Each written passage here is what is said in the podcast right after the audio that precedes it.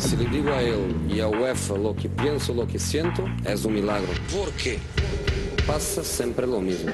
Estamos hablando de un equipo de fútbol absolutamente fantástico. Yo no entiendo por qué. Solo para dejar esta pregunta, que es una pregunta que yo espero tener em, respuesta, termine mi carrera hoy. La Casa del Fútbol Internacional. ¿Por qué? I think I'm a special one. El 9 y medio radio.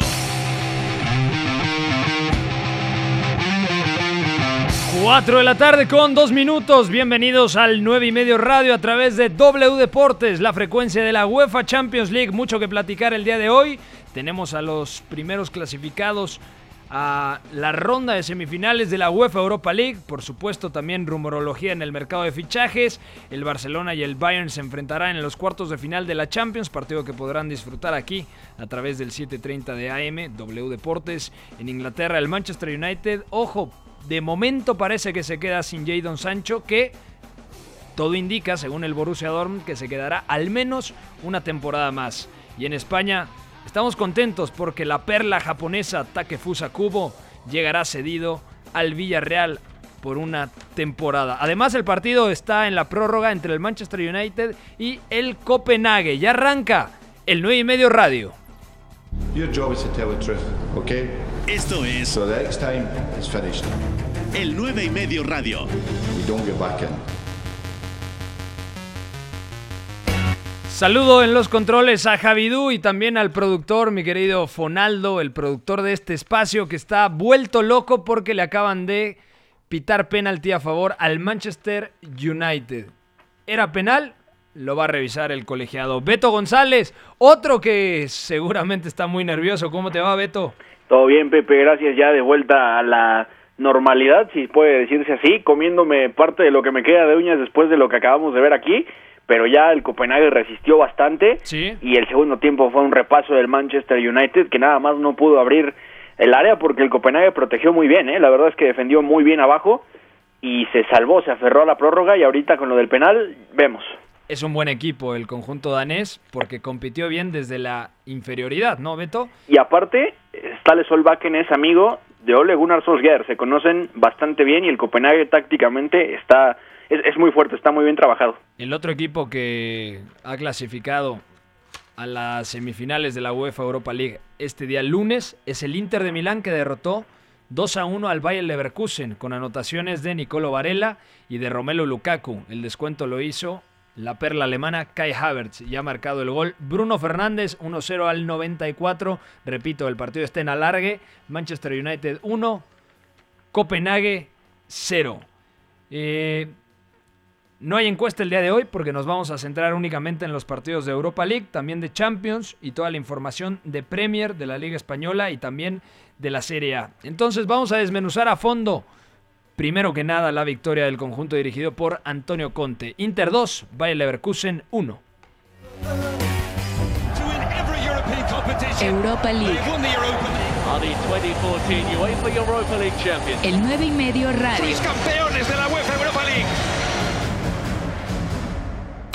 Lukaku trying to turn and goes down, but somehow he knocked it in anyway. Inter's lead is doubled by Romelu Lukaku. It is a record-breaking goal. It might even be a match-clinching goal.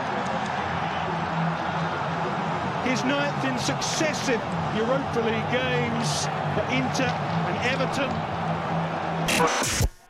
No ha sido un partido brillante del Inter de Milán, pero por momentos me gustó. Me parece que el equipo de Antonio Conte fue superior al Bayer Leverkusen, sobre todo la segunda parte del conjunto alemán, bastante decepcionante porque generó muy poco peligro en el arco defendido por el esloveno Samir Handanovic y tenemos ya un Inter de Milán en las semifinales. Cuidado con lo que se puede venir, porque el Inter me parece que hoy levanta la mano. Si no lo era antes, por lo menos hoy ya podemos decir que el Inter quizá es el gran candidato a levantar la UEFA Europa League. Muy buenas, Iñaki María. Me gustaría escuchar tu punto de vista de esta victoria del Inter de Milán semifinalista contra el Bayer Leverkusen. ¿Qué tal? Muy buenas, Pepe. Pues bastante de acuerdo con lo que has dicho. Creo que el Inter ya era claro candidato antes de este partido.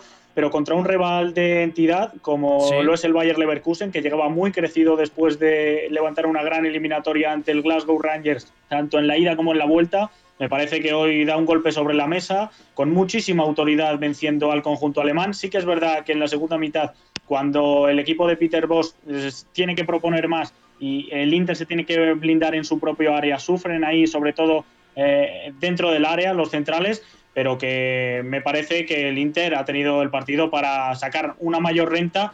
El lado negativo de esto es que se vuelven a mostrar los problemas de pegada de cada portería Sí. y el punto positivo es que a este equipo le hace falta muy muy poco para generar en ataque tanto en transición como en estático. Los dos equipos salieron a presionar bastante arriba. Tenían tres en mitad de campo. El Inter salió con un 5-3-2 y el Bayer Leverkusen con un 4-3-3.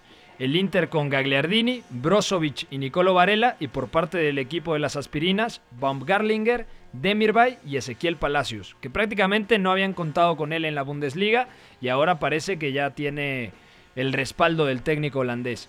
Pero el Inter volvió a demostrar que en mitad de campo se complementan muy bien. Gagliardini me parece que hace un buen partido. Brozovic sale a morder directamente la zona del contención rival, del medio centro rival.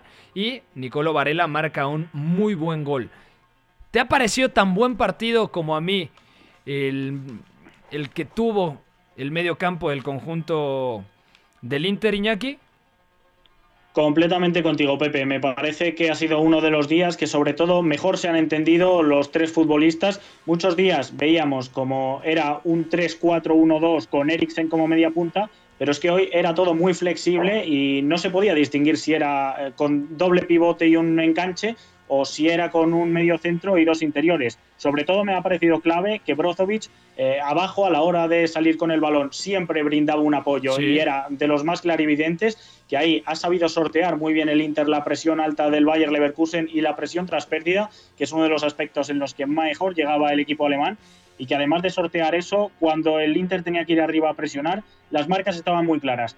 Porque eh, sobre todo Brozovic me ha parecido clave que iba con Baumgartlinger, que es el mediocentro, iba mediocentro con mediocentro, y los dos interiores, Palacios y Demirbay, iban con Gagliardini y Varela. Entonces, a partir de ese mecanismo, nunca el Bayer Leverkusen ha podido sorprender posicionalmente al Inter y siempre tenía que salir el cuadro alemán por fuera. Y ahí tanto Bender como sobre todo Singraven han sufrido mucho con el balón al pie. Eh, le costaba progresar, como digo, por dentro y entonces se ensuciaba mucho más la salida de balón del Bayer Leverkusen y que de lo poco rescatable, sobre todo en la primera parte, me ha parecido Diaby, que cuando podía atacar ese intervalo entre De Ambrosio y el central es cuando eh, eh, se ha visto Godín. como el futbolista cuenta con un desequilibrio y sobre todo con una lectura táctica que para este tipo de partidos donde su equipo sufre muchísimo Sí. es clave para poder transitar y al menos tener una amenaza a campo abierto. esa zona que mencionas entre Godín y de Ambrosio, bien por parte de Diaby, pero a veces al futbolista francés es muy joven, es cierto, le falta decidir mejor. En la última acción a veces falla Diaby y me parece que de cara al futuro es muy importante que vaya mejorando este detalle. Eh, este partido no se explica sin la actuación de Romelu Lukaku, el atacante belga del Inter de Milán, y todas las dificultades que provocó en Tapsova, el africano nacido en Burkina Faso, que lo hemos elogiado muchísimo Iñaki, pero que hoy realmente no, no encuentro un mejor término más que decir, es que Lukaku se ha merendado completamente a Tapsova. Sí, sí, totalmente. Desde el 9 y medio hemos sido siempre los que hemos hypeado a Tapsova, como se dice.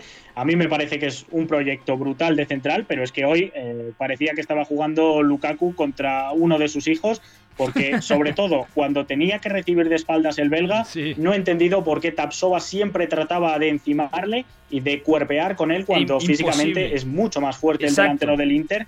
Y tampoco he entendido muy bien por qué, eh, además viendo esta temporada como Tag y Tapsova han jugado en ambos perfiles, cómo los ha situado así, cómo ha hecho ese emparejamiento cuando yo creo que sobre todo eh, Tag tiene más cuerpo para haber defendido a Lukaku y que Lautaro, que es más móvil y, tiene más zancada, podría haber metido ahí a Tapsova para eh, emparejar las piezas con un poco más de sentido, Pepe. Totalmente de acuerdo. Y la valoración del partido de Kai Havertz, que termina descontando al minuto 24 tras el pase de Kevin Folland. ¿Te gustó que partiera más desde el costado de la derecha? Es cierto que interiorizaba mucho su posición, pero sabemos que Havertz se siente mucho más cómodo o como falso 9, que lo vimos así después del parón, o como media punta, que es su posición nominal. Incluso ya la temporada pasada jugó de interior. Eran Julian Brandt Charles Aranguis medio centro y Kai Havertz. Pero esta vez regresa a la banda y aunque repito, se mueve muchas veces en carriles interiores, creo que no se termina de sentir tan cómodo Kai Havertz. Y menos si tiene detrás a Lars Bender, que no es un lateral que se proyecte también al ataque. Entonces no hay nadie que te doble a la espalda, no hay nadie que te acompañe para hacer el 2 contra 1. No me convenció este movimiento, sinceramente, de Peter Voss y del Bayer Leverkusen.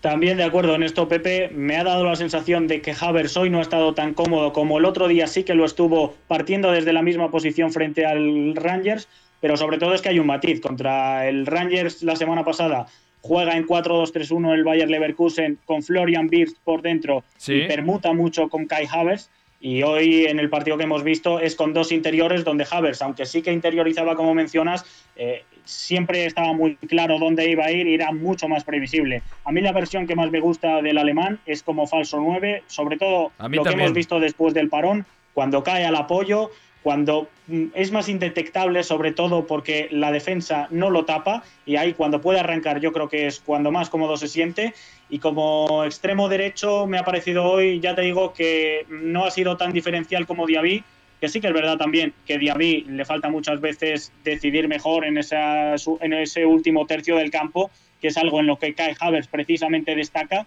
pero que en el día de hoy eh, el que más ha tirado del carro me parece que ha sido el francés y que Kai Havertz ha dejado detalles muy interesantes, ha marcado el gol por supuesto, pero que a la hora de liderar a su equipo todavía en este tipo de partidos me deja la sensación de que se esconde un poco o de que necesita sobre todo eh, aparecer más por todo el frente de ataque y que aunque sea defendido como hoy por Bastoni de bastante cerca, que necesita sacar en esos primeros toques un poco más de facilidades. Otro nombre que quiero analizar es el de Ashley Young, el carrilero inglés izquierdo del Inter de Milán, que aparte habilita a Lukaku en la anotación y que estuvo bastante cómodo. Por eso yo no entendía bien el movimiento de colocar a Lars Bender, que lo ha hecho en repetidas ocasiones Peter Voss. Y por ejemplo, no sé, algún tipo de modificación, buscar algo, alguna variante. Hoy únicamente le da 5 minutos a Belarabi. Y yo creo que Belarabi estaba para revolucionar el partido. O quizá buscar mayor calidad en, en el centro del campo con Amiri. Eh, y sin embargo, introduce muy pronto a Leon Bailey, que a mí me parece que el jamaiquino falla muchísimo, es un jugador siempre tiende al error. También a Lario le da únicamente 5 minutos y necesitaban de, si ya era más por cantidad que por calidad, de alguna manera tenía que buscar el empate el Bayer Leverkusen y la verdad yo creo que la dirección de campo de Peter Voss hoy ha sido decepcionante. A mí me parece, Pepe, que sobre todo el partido del Bayer Leverkusen eh, tenía un objetivo claro que era morder arriba, tener sobre todo la presión tras pérdida que he mencionado como argumento para poder eh, pillar desprevenido al Inter y que sobre todo también eh, la falta de la ausencia de Aranguiz en el medio centro eh, le resta muchísimo a este equipo, porque es un mediocentro que ha crecido mucho ahí, que ya no es el interior que hemos visto muchas veces con Chile y que al final el Bayer Leverkusen tiene ciertos aspectos en los cuales no tiene un plan B.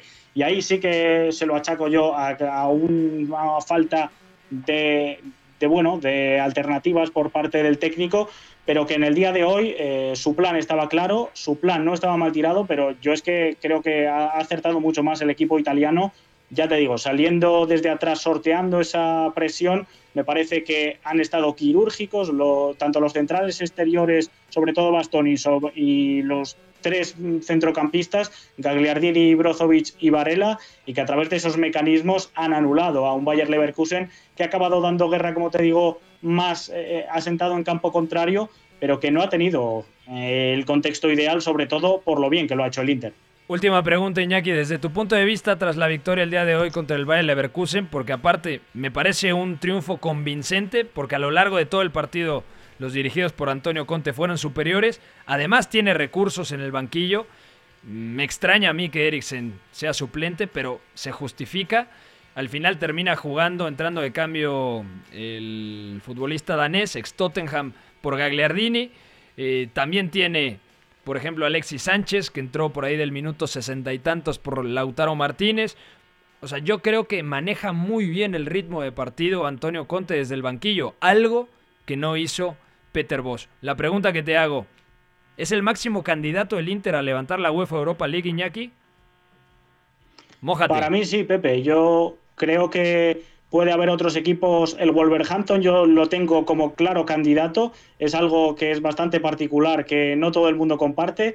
El Sevilla es uno de los equipos que mejor llega. Vamos a ver también el Manchester United, pero me parece que el Inter eh, es el candidato número uno, sobre todo por lo que comentas, porque a nivel de pizarra tiene demasiadas variantes tiene también futbolistas preparados para cambiar la dinámica de un partido. Veas el caso de Eriksen o de Alexis Sánchez, que vamos a ver eh, si la lesión es muscular y si no se tiene que perder todo lo que queda de competición. Pero sí, me da la sensación de que por pizarra Antonio Conte es el mejor gestor y que por plantilla el Inter puede que también sea la mejor por sus individualidades. Así que eh, lo doy como candidato número uno pero a partido único mm, vamos a ver porque también el Shakhtar es uno de los equipos que lleva muy bien y que probablemente sea su rival en semifinales, que no me parece ni mucho menos la cenicienta de los que quedan. De acuerdo. Y sigue ahí Beto, ¿no? Sigue rezando Beto, Beto González. Estoy, ¿Cómo, te encuentras? Eh, tranquilo, pero es cierto que el Copenhague, a ver, es un equipo muy bien trabajado por Stal Solbakken, pero me parece que el Manchester United después del gol incluso baja las revoluciones, es normal después de estar peleando durante 105 minutos, después de tardar 96 en hacer el gol. Y me ha gustado, por ejemplo, cómo ha entrado Juan Mata, que no está participando en la zona de Greenwood, sino más atrás, casi, casi ahí el segundo por ahí. Y además me ha gustado cómo entró Nemanja Matic, ¿eh? bastante bien, que relevó a un Fred que me parece que más jugando en corto ha estado bastante bien. Bueno, ya platicaremos a detalle, todavía faltan 15 minutos, entonces al terminar el primer bloque. Después de la pausa platicaremos todo lo que fue este encuentro que platica Beto entre el Manchester United y el Copenhague, uno de los equipos revelación de esta UEFA Europa League. Mañana, Shakhtar Donetsk contra Basel y Wolverhampton contra Sevilla. Dos muy buenos partidos. Uno claramente acapara reflectores, el del Wolverhampton, ya lo decía Iñaki, le pone la fichita como candidato. Yo creo que debajo del Inter está el Sevilla Vamos a ver qué es lo que pasa con el Manchester United, pero el Sevilla es un muy buen equipo, ya lo demostró en la liga, jugará la próxima temporada la Liga de Campeones de Europa, junto con el Atlético, obviamente, el Barcelona y el Real Madrid, los clasificados a Champions, el top 4 en España. Entonces yo creo que tenemos dos lindos partidos mañana. ¿Con quién te vas a quedar tú, Beto González? ¿Wolverhampton o Sevilla? Yo lo tengo muy claro e Iñaki también. Yo también, y la verdad es que pienso que el Sevilla le dará las gracias al Wolverhampton, y no porque realmente sea un equipo difícil de vencer los Wolves, que lo son, sino porque el Sevilla está trabajadísimo y recursos le sobran, y ya lo vimos contra la Roma. Una pregunta, ¿no es el, el rival que le puede venir mejor al Wolverhampton y a ese 3-4-3 ofensivo de Nuno Espíritu Santo, que en repliegue es prácticamente 5-4-1. O sea, por las características del Sevilla, ¿no puede competir mejor el Wolverhampton el día de mañana? Puede ser, pero depende mucho también de, del dibujo que, que, disponga Lopetegui por un lado y por el otro, qué es lo que esté pretendiendo hacer con sus laterales y con los extremos, que ya lo vimos contra la Roma, cómo se alternan bien zonas y funciones. Entonces, Puede ser, pero yo la verdad es que veo que más allá de, de, lo que juega el Sevilla, de que propondrá el partido a través de la pelota, el Olympiacos también ya le dejó un guiño de cómo hacerlo y cómo hacerlo bien. La verdad es que Pedro Martins le dejó por ahí un recadito a Julen Lopetegui de cómo vencer ese bloque y sobre todo cómo protegerse de esas transiciones que pesan mucho con Adama y Doherty. ¿Tú qué opinas sobre esto que comentamos, Iñaki? ¿Sigue Iñaki? ¿O ya se fue? No, ahí sigue Iñaki. Sí, sí.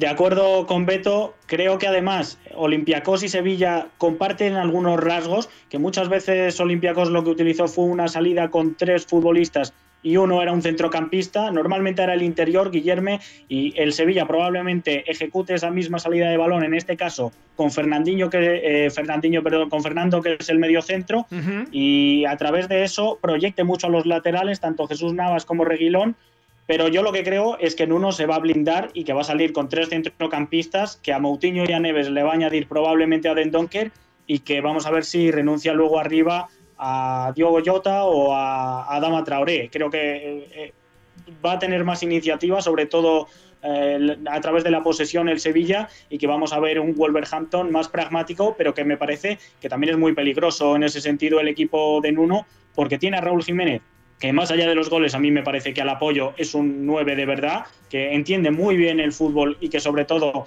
en el partido contra Olympiacos me pareció que sirvió para desahogar a su equipo cayendo a banda derecha. Y luego tiene a Dama Traoré, que aunque es un extremo que busca mucho uno contra uno, línea de fondo, al final, si tienes espacios y puedes atacar esos balones que te deja de cara el 9, pues también es una baza importante. Así que yo creo que va a sorprender el partido desde el punto de vista táctico, que vamos a ver un Wolverhampton yo creo mucho más reactivo, pero que no por ello hay que descartarlo de la sorpresa y que yo incluso eh, tengo el pálpito de que en esta eliminatoria va a saltar.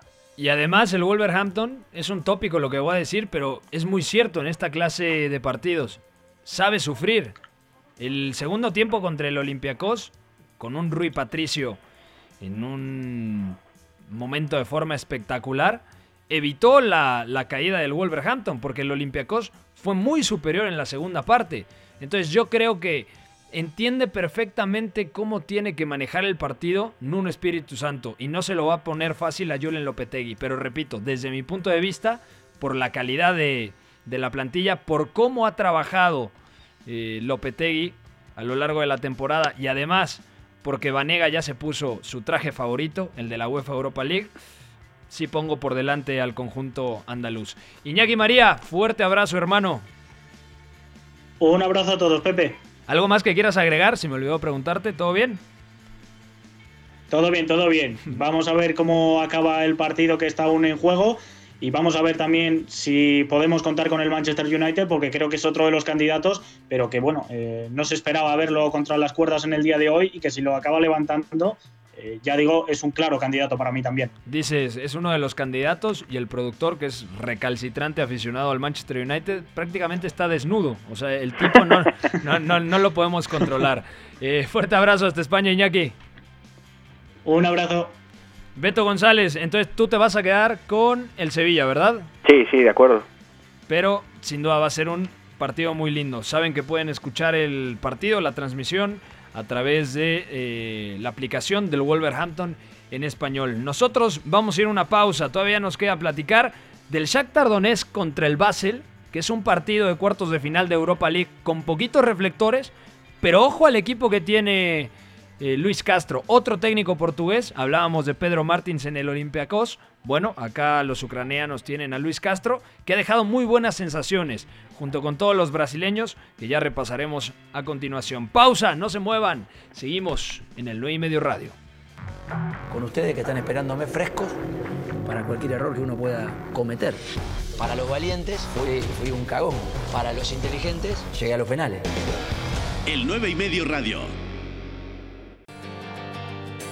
Seguimos de vuelta en el 9 y medio radio, 4.31 de la tarde.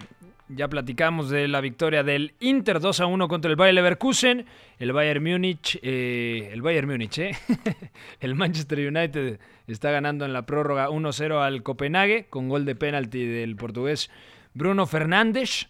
Y hablamos también de la previa del partido de mañana entre Wolverhampton y Sevilla con Iñaki María. Shakhtar Donetsk, el equipo ucraniano de Alma Brasileira contra el Basel, que normalmente sabe competir en esta clase de, torneos, pero que no cuenta con la plantilla de otras temporadas, Beto. ¿Qué le puedes decir a la gente ¿por qué vale la pena ver un Shakhtar Donetsk contra Basel, el partido de cuartos de final de UEFA Europa League, con menos reflectores, claramente?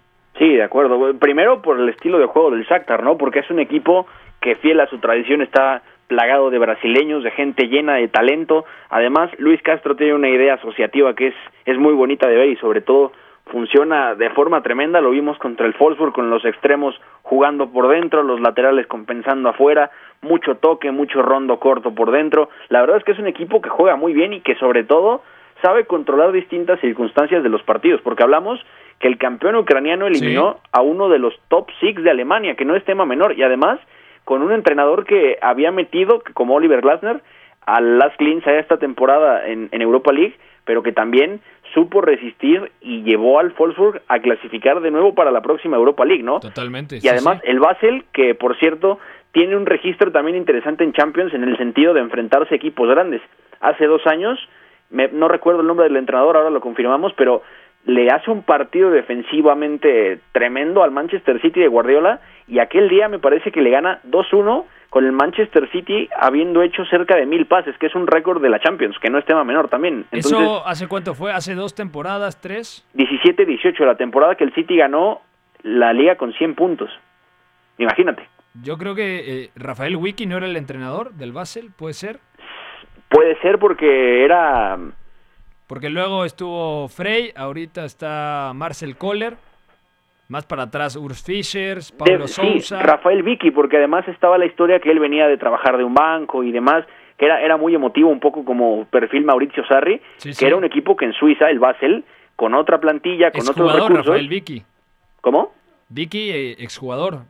Ah, sí, también. Del Hamburgo. sí, sí, sí, sí, sí. Eh, ya, ya estábamos confundiendo otro perfil. Bueno, al final era un, era un Basel que en Suiza por lo menos practicaba un juego más asociativo y en competencias europeas salía y se replegaba y la verdad es que era también muy difícil de vencer. Lo sufrió el City de Guardiola, el City que ganó la temporada 17-18 la liga con 100 puntos y la verdad es que el Basel por haberse reinventado ahora con Marcel Köhler que está jugando distinto y que tiene la base por ejemplo de Fry y de Tolan Chaka en el doble pivote que pues, es el hermano de Granit y por el otro lado lo, de Luis Castro me parece que sí es cierto, tiene muchos reflectores menos porque al final hablamos de un campeón de una liga secundaria y de un equipo que exporta mucho en una liga que exporta mucho, pero no por eso es menos interesante. Totalmente de acuerdo. Mira, yo creo que es bastante favorito el Shakhtar Donetsk por la plantilla con la que cuenta, por el momento de forma que viven algunos de sus futbolistas, Alan Patrick y Marcos Antonio en los interiores, Alan Patrick un poquito más libre, partiendo como mm, interior izquierdo, pero más media punteando, Tyson como extremo izquierdo, Marlos como extremo derecho, eh, el ucraniano naturalizado, el brasileño naturalizado ucraniano, este Junior Moraes, por supuesto, que marcó dos anotaciones contra el Wolfsburg en la victoria 3 a 0. Mira, yo creo que el Shakhtar terminará avanzando y no no sé si pueda ser un caballo negro, porque fue campeón en 2009, sin más, contra el Werder Bremen. Es un equipo que conoce mm, esta competición, en aquel entonces llamado Copa UEFA, pero sí creo que, que mañana es muy favorito el Shakhtar Donetsk, Beto.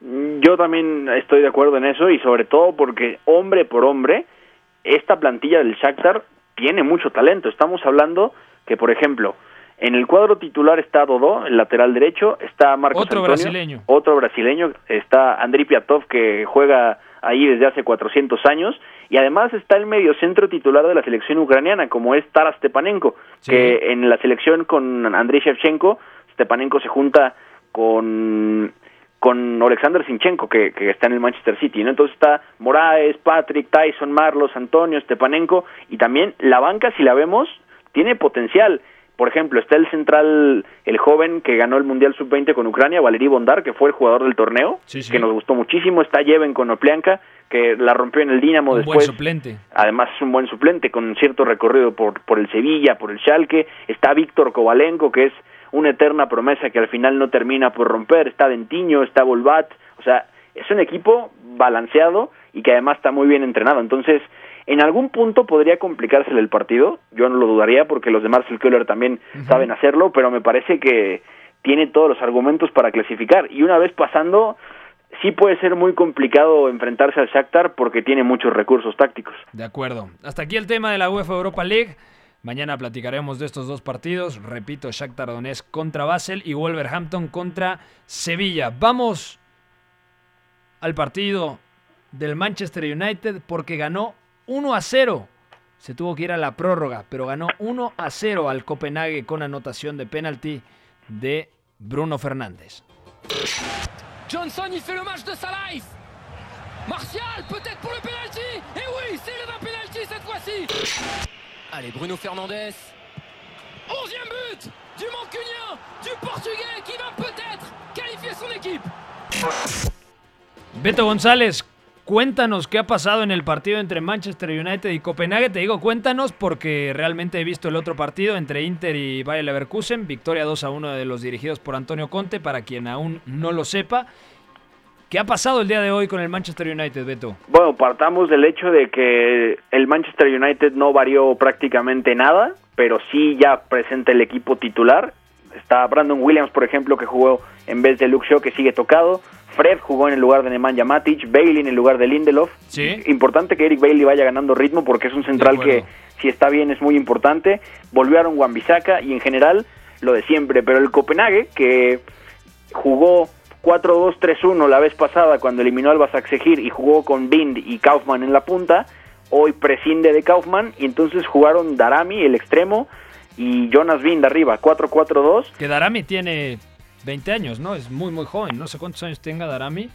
Mohamed Darami, ahora lo confirmamos, porque la verdad es que es un jugador, sí, muy joven, danés, de 18 años, que además no nos 18 aparenta. años. Nacido en Sierra Leona. Exactamente. Sí, sí.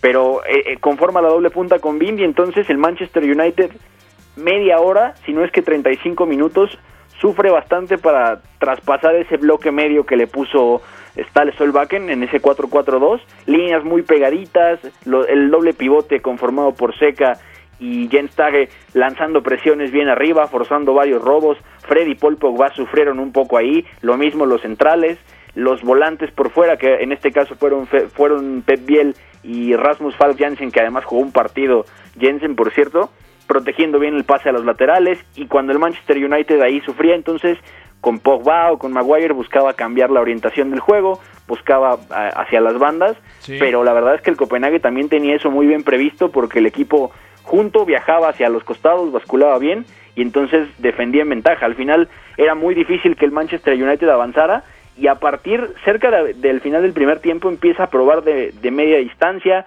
empieza a combinar un poco más arriba. La verdad es que incluso Bruno se da cuenta a veces que Paul Pogba estaba muy solo atrás del de las dos puntas del, del Copenhague y baja a ayudarle un poco, pero al final no se fluye. Ya en el segundo tiempo cambia por completo porque el United empieza a encontrar más facilidad para llevar la pelota más arriba, se asocia mejor. Incluso la verdad es que me parece que el segundo tiempo es, es aplastante de parte del Manchester United, pero el Copenhague resiste porque defiende bien el área, defiende bien abajo, protege la frontal y entonces el United empieza a rematar desde Old Trafford, ¿eh? O sea, la verdad Sí, es que es una sí. cosa espectacular, pero ¿Te no entra. convenció el partido del Manchester, Beto?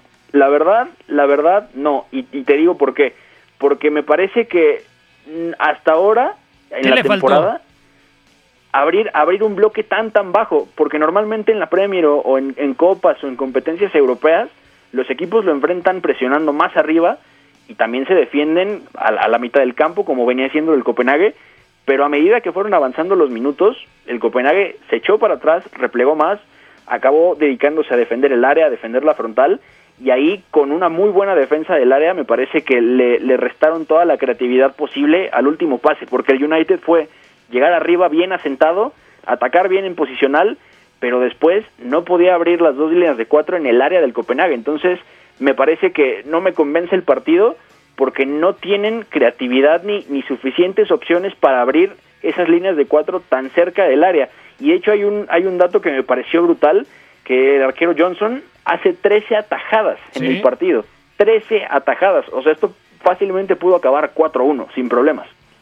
¿Quién fue el jugador del partido? Porque hablabas de un muy buen primer tiempo de Fred, luego lo sustituye el serbio Nemanja Matic, también buen partido de Paul Pogba.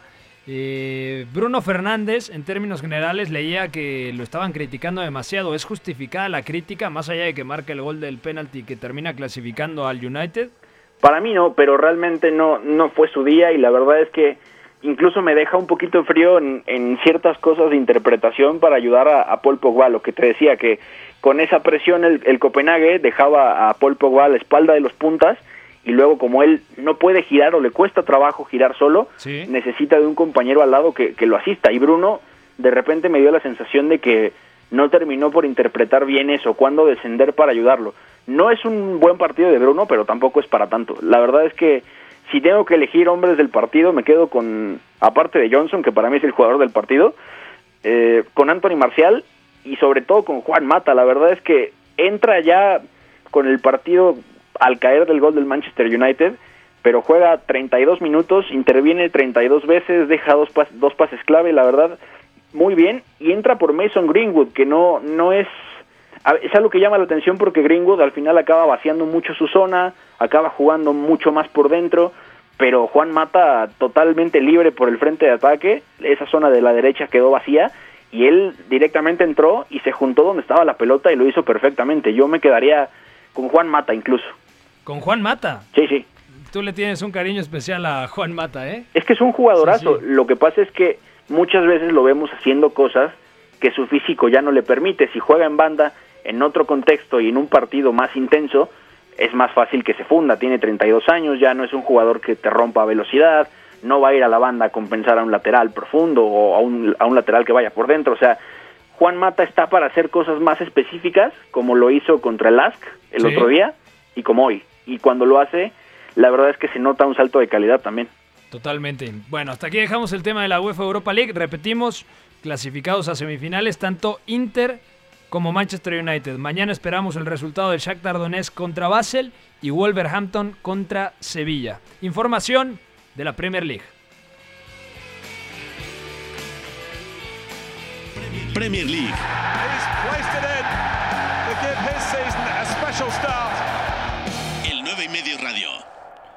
Bueno, eh, repaso la información del día de hoy. Eh, algún rotativo en Inglaterra habla de John Stones. Estaría cerca de llegar al Chelsea. Que el Chelsea, sabemos, le urge reforzar la saga. Los Blues hicieron una oferta de 22 millones de euros que seguramente rechazará el Manchester City.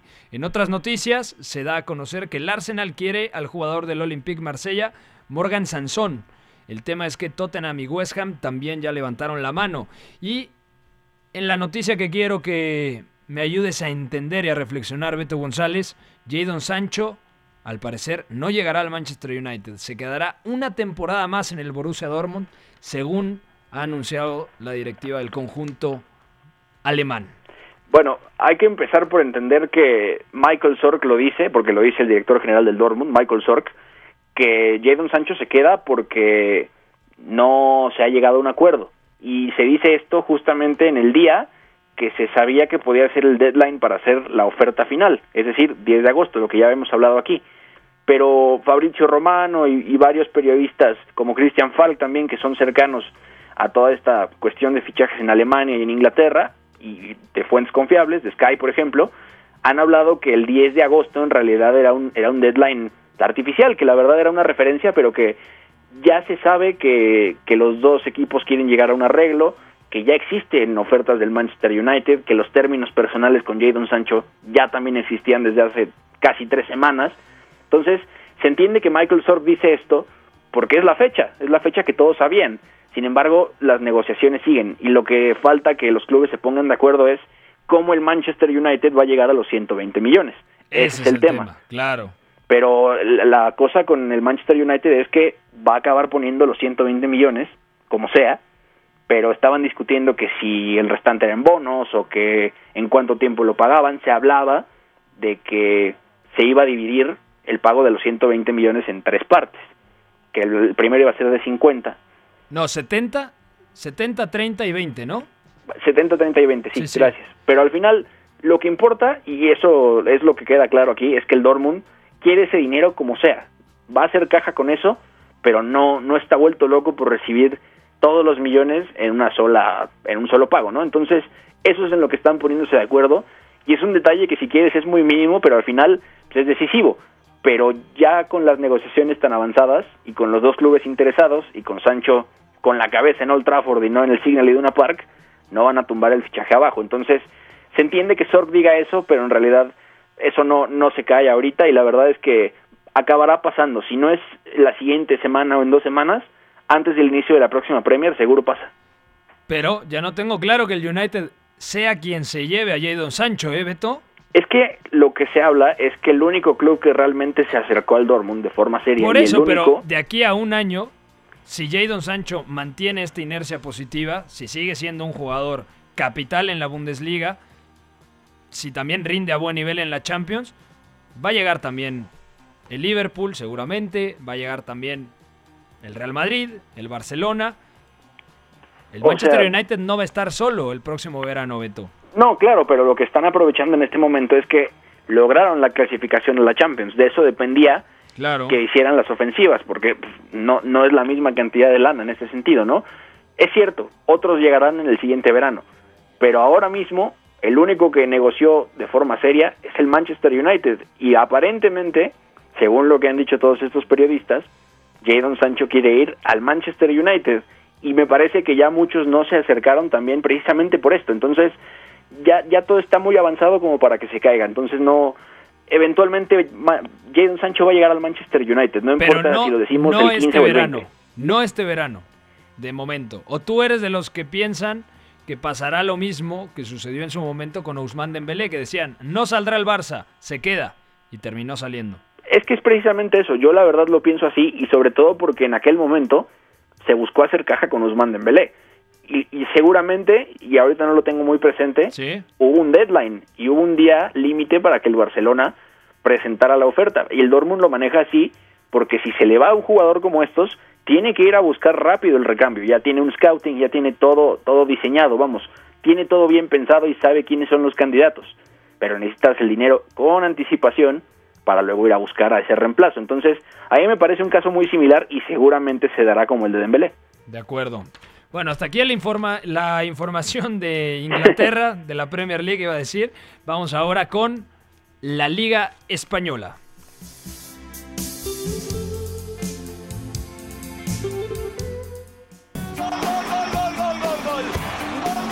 La Liga. El 9 y medio radio.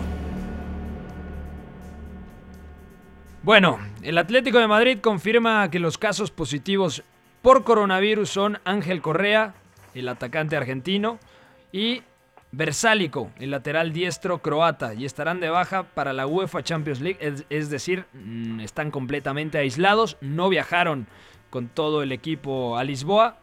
Bajas sensibles para Diego Pablo Simeone. Bueno, creo que Kieran Trippier puede sustituir a Versálico. De hecho, Trippier, el inglés ex Tottenham, es el titular. Versálico ha tenido muchos problemas de continuidad en el equipo de Diego Pablo el Cholo Simeone. Y Correa, creo que puede ser una pieza importante, pero tampoco es titular. Ahí está Ferreira Carrasco, Llorente que puede jugar como segunda punta o partiendo de banda derecha. Si juega Costa o Morata, detrás también puede estar el portugués Joao Félix, que regresa a su antigua casa. Entonces, bueno, bajas sensibles.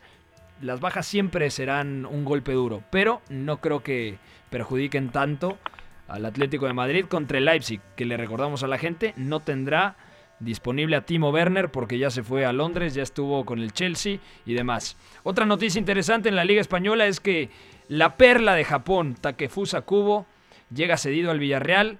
Y ojo, porque Dani Parejo y Francis Coquelin cerca de llegar al submarino amarillo por menos de 20 millones de euros. ¿Qué caramba se está haciendo la directiva del Valencia? Bueno, la gente sí, sí ha podido estar al pendiente de cómo se han movido las cosas en torno al Valencia, sobre todo en Twitter. Deberá saber que, que las cosas al interior del vestidor no están bien, que Ferran Torres salió de, de una forma un poco golpeada, luego todo el tema de Parejo y de Coquelán, y la verdad es que se ve que, que los LIM están deshaciéndose de todos los que no estén de acuerdo, y, y la verdad es que es una cosa muy, muy triste entendiendo lo que puede ser el Valencia. Javi Gracia llega en un momento bien complicado y luego si se te van dos líderes, sobre todo el capitán como lo es Dani Parejo que, que ha estado en contra de muchas cosas, pues es regalarlo, es no estás de acuerdo, te vas pero ya, ¿no? Y, y la verdad es que es es impresionante y serían o son dos adiciones brutales para el Villarreal entendiendo que llega un Emery y que viene una temporada de Europa League, ¿no? Y luego lo de Cubo. Buenísimo, buenísimo. Exacto, porque al final lo vimos jugando en el Mallorca remolcando solo al equipo de Vicente Moreno. La verdad es que el Mallorca, si suma bastantes puntos, es en parte porque el japonés, desde la banda derecha y pisando mucho zonas interiores o centrales, marcaba diferencias. Pero luego, la verdad es que verlo en el Villarreal es muy emocionante porque no solamente estará mejor rodeado, sino que tendrá un entrenador que, que sabe potenciar talento y que además podríamos verlo jugando por dentro, Pepe. Eso, eso es lo que más debería emocionarnos, que quizá... Muy a los Santi Cazorla, nada más que partiendo desde la derecha, seguramente. Exacto, explotando su zurda, enganchando desde las intermedias. hay que ver con una Emery, ¿no? ¿Cuál es el plan de juego? Pero de entrada, si me dices, parejo, eh, activando entre líneas ataque Fusa Cubo, yo lo compro con los ojos cerrados. En un 4-2-3-1, un buen doble pivote con Dani Parejo filtrando, ataque Cubo libre atacando los carriles, con Samu Chukwes explotando la banda, también está Gerard Moreno. La verdad es que es muy emocionante porque después del trabajazo de Calleja, que se fue injustamente, el Villarreal puede jugar Europa League y la verdad es que estos fichajes, lucirlos en Europa y buscando otra vez ese boleto la siguiente temporada en la liga, puede ser muy, muy emocionante. Y taque cubo quizá con Emery pueda dar ese salto para que, a ver, puede condicionar una buena noche de Europa League y ahora solo nos lo imaginamos, pero puede suceder, ¿eh? De, acuerdo. Para mí es uno de los fichajes del verano, así te lo digo. Me parece un jugador espectacular, con un futuro muy prometedor y que tiene el nivel, ojo lo que te voy a decir, incluso para ser más futbolista que Martin Odegaard. Otro que nos encanta, que está en la Real Sociedad, pero yo creo que Cubo tiene todo, todo, todo, todo para luego regresar al Real Madrid y hacer carrera. No digo que el noruego no pueda, no digo que Dani Ceballos no pueda, que firmó buenos partidos con el Arsenal, pero lo de Cubo, caramba, a mí me, encajaba mucho la idea de que en caso de que saliera Jadon Sancho del Borussia Dortmund, levantara la mano eh, por Takefusa Cubo, en una sesión similar a la que pasó, por ejemplo, con Hakimi. Sí, habría sido muy interesante porque además embonaría muy bien en ese rol de los mediapuntas de Lucian Favre, ¿no? Y sobre todo ayudando al equipo a tener mejores fases con balón, pero también a ser más vertical con mucho sentido, ¿no? Pero no salir de España, estar en un proyecto que seguramente le hará absorber mucha pelota en ocasiones y sobre todo estar peleando por ahí, por sostener un proyecto nuevo, pero que tiene el potencial para, para ir a Europa otra vez, es, buenísimo. La verdad es que vamos a pasarla tremendo viéndolo. De acuerdo. Bueno, ya nos vamos, mi querido Beto. Fuerte abrazo. Una última. Gennaro Gatuso y el Napoli llegaron a un acuerdo para extender el contrato del técnico hasta 2023. Y hay algo que me da mucha emoción. Según la Gaceta de lo Sport, David Silva le comunica a sus compañeros del Manchester City que su nuevo destino será la Lazio. Buenísimo. Buenísimo. Beto, un fuerte abrazo. Javidú en los controles, que esté muy bien, señor. Gracias por todo. Y por supuesto al productor de este espacio, el 9 y medio radio, aquí a través de W Deportes, el señor Fonaldo. Fuerte abrazo también. Hoy un programa especial dedicado para mi querido Vivi, Héctor Rodrigo. Hasta allá arriba te mandamos un, fuerte, un fuertísimo abrazo. Sabes que te queremos. Y feliz cumpleaños. Esto fue el 9 y medio radio. Mañana, mañana, mucho que platicar sobre la UEFA Europa League y por supuesto la previa de los cuartos de final de la Champions. Pásela muy bien. Bye bye. Mira, también puede salir aquí una lista de agravios comparativos, pero no acabaríamos nunca. Yo vengo aquí porque es mi obligación delante de ustedes. Ustedes me preguntan y yo, yo respondo. Fuera del campo y ha ganado, lo ha ganado durante todo el año, ha ganado durante toda esta temporada y en el futuro lo que va a ser. Le regalo su Champions particular. Hay veces que me merezco que me manden a freír espárragos, o cuando la cago, la cago. La Casa del Fútbol Internacional. En esta sala, él es el puto jefe, es el que más sabe del mundo, el puto amo. El 9 y medio Radio.